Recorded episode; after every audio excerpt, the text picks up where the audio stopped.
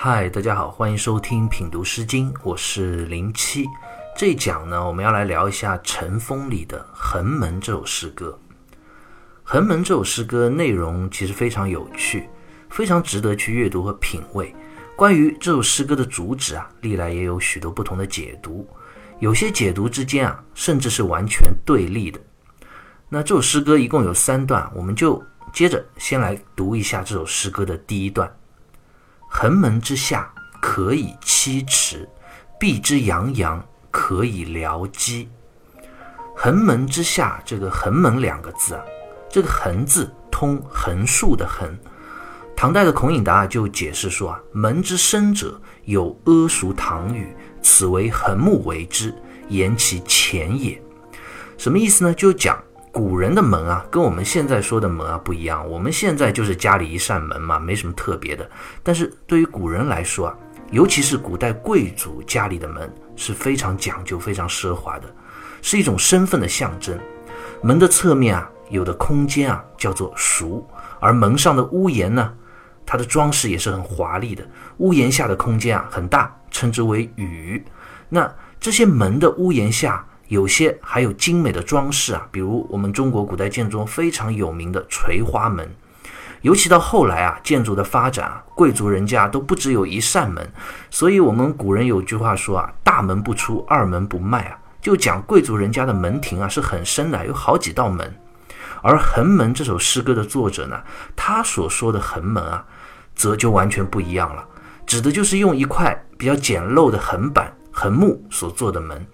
其实作者想要表达的意思就是说啊，诗人所居住的这个房屋是非常简陋的，连一个像样的门都没有。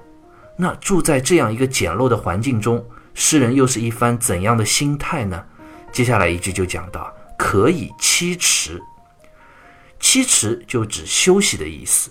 这句话诗人就在说了，尽管啊我住的地方非常的简陋，只有一扇破破的横木。作为房门，但是我在这样的屋子里依然可以栖身居住。这话里话外啊，倒真有一番广厦千间、夜眠八尺的那种感觉。就讲屋子再豪华，你庭院再深广，房间再多，有什么用呢？一个人也就这么高这么大，睡觉休息还不就是那么一张八尺床的地方吗？由此啊，我们也可以看见，诗人倒是一个不在意物质享受的这样一个人，他的境界还是挺高的啊。我们再看诗歌第一段的下一句：“碧之洋洋，可以疗机。”碧是当时陈国的水名，洋洋呢就指水流盛大的样子。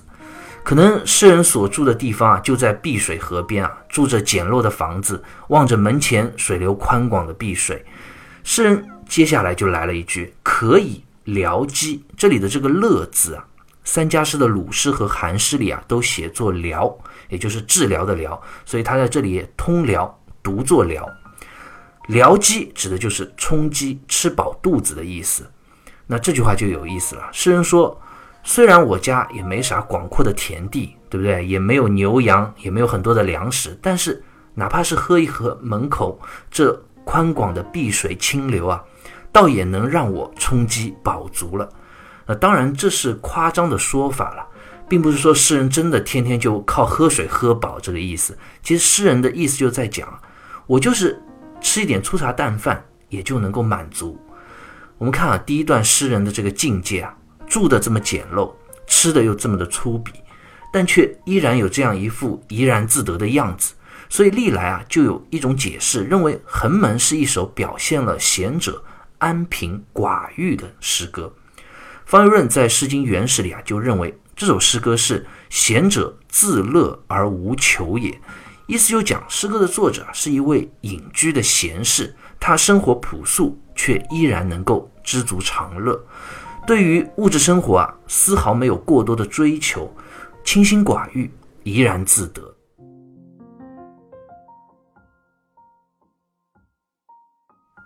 那我们接着再继续看诗歌接下来的两段。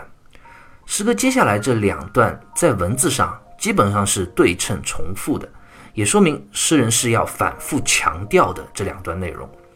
诗人在这两段进一步表达了自己对于物质生活的清心寡欲。起其食于必合之房，起其娶妻必其之疆，起其食于必合之礼，岂其娶妻必送之子。岂其食鱼必合之房，这句其实非常好理解。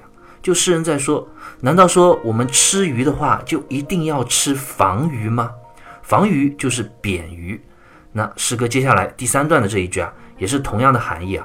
岂其食鱼必合之鲤，鲤呢指的就是鲤鱼了。房鱼和鲤鱼啊，都是古人所认为肉质非常鲜美、最上等的鱼。我们现在还有个成语啊。叫做洛里依房，什么意思呢？就讲在古人的眼中啊，洛河里的鲤鱼和伊河里的房鱼啊，都是世间上等的美味。这个成语啊，现在也用来比喻珍馐佳肴的意思。所以诗人在这里提到这两种鱼，其实是又在进一步的表达自己对于物质享受的不屑。谁说一定要吃这么好的美味佳肴呢？那言下之意，粗茶淡饭我也能够同样吃得津津有味。好，接下来我们再看诗歌的后一句啊：“起其取妻，必齐之疆。”疆是当时齐国的姓氏。那接下来下一段的这一句：“起其取妻，必宋之子。”子呢是宋国的姓氏。这两句话，诗人又在讲了：谁说娶妻子就一定要娶齐国和宋国的女子呢？因为齐国的姜姓啊和宋国的子姓啊，在当时都是贵族身份的象征。诗人这句话的言下之意很明显，就是说，娶妻不一定非要去娶身份非常高贵的那些贵族的女子，哪怕是身份低下平凡的，不也能一起过上幸福的生活吗？那我们看诗歌这后两段，诗人其实在给我们传达一种对于生活不同选择的这种自由。我想在那个时代，大部分的人们都认为扁鱼和鲤鱼是餐桌上最美味的佳肴，齐国、宋国的女子呢是最好的娶妻的对象，因为他们都是贵族的子女嘛。但是诗人却认为未必如此啊，偏偏给了我们自己不同的选择的权利。这也是对于诗歌第一段诗人刚刚所表现出来那种朴素寡欲的生活情趣的这样一种细节上的补充。《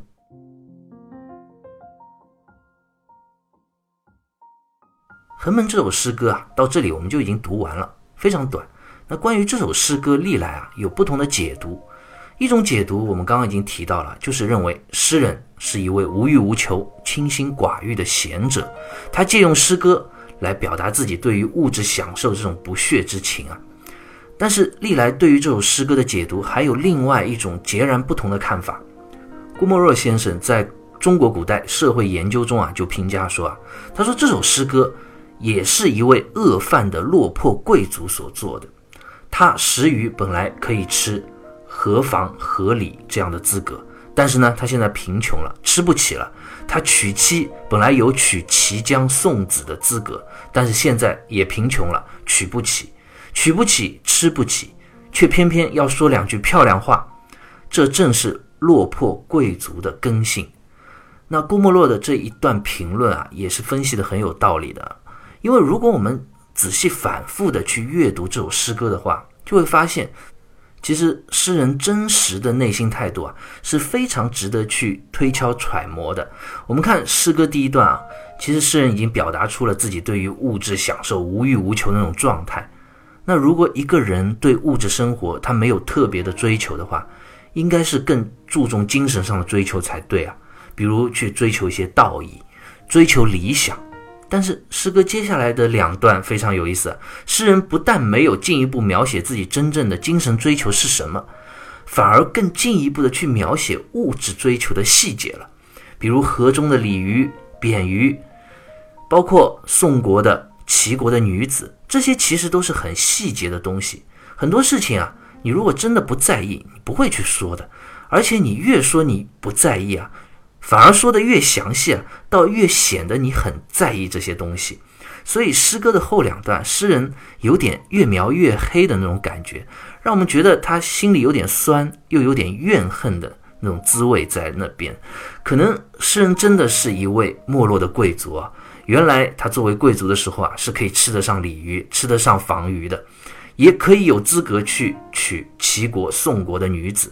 那现在呢，自己没落了，落魄了，贫穷不堪，得不到这些贵族的待遇和资格了，他心中非常失落。但作为没落的贵族呢，心中还是有那一份贵族气啊，有那一份傲气，非常要面子，所以故意啊，摆出一副自己安贫乐道、不在意的那种样子。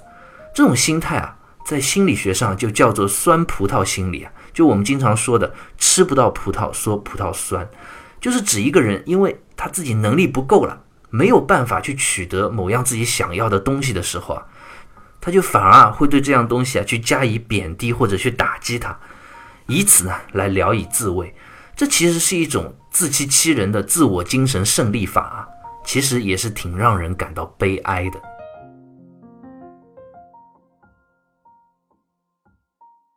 当然，对于《横门》这首诗歌的主旨究竟是什么，我想各位读者也可以自己去慢慢体味。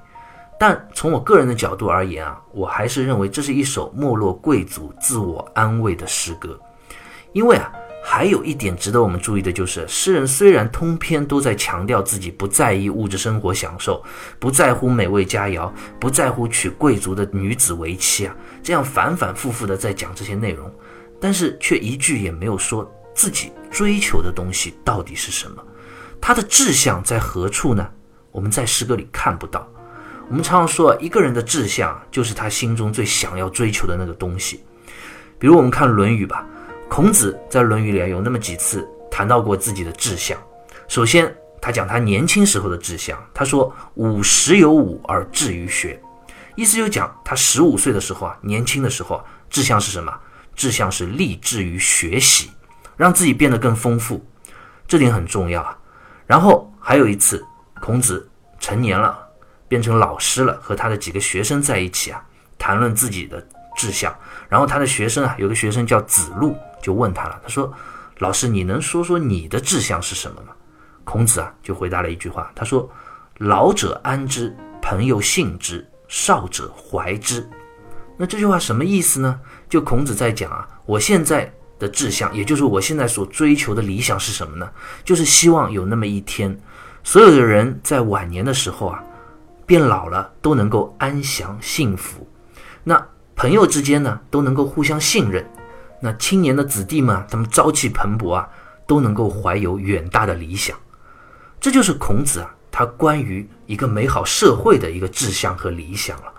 那我们看孔子啊，他年轻的时候志于学。成年了，做老师了，至于建立一个美好的社会，那他的确也用一生去实践和努力奋斗。那反过来再看看《横门》这首诗歌的作者，他从头到尾都没有说自己志向是什么，只是在故作清心寡欲的去批判那些物质生活，反复强调啊自己对于物质生活的这种不屑。其实越是这样反复强调，而且越是强调的这么细致啊，倒更让人。读了觉得他就是特别在意这些东西，有点此地无银三百两的感觉。我们常说啊，一个人的志向能够体现一个人他未来和格局。你的心中到底有着一番君子的鸿鹄之志呢，还是只是小人长戚戚的那种物质的追求呢？这其实决定了你最后将成为一个怎样的人。所以，我想关于君子之志和小人之求的反思啊，也是《横门》这首诗歌。所带给我们读者更深一层的收获。好，关于《横门》这首诗歌，我们就先聊到这里，下期再会。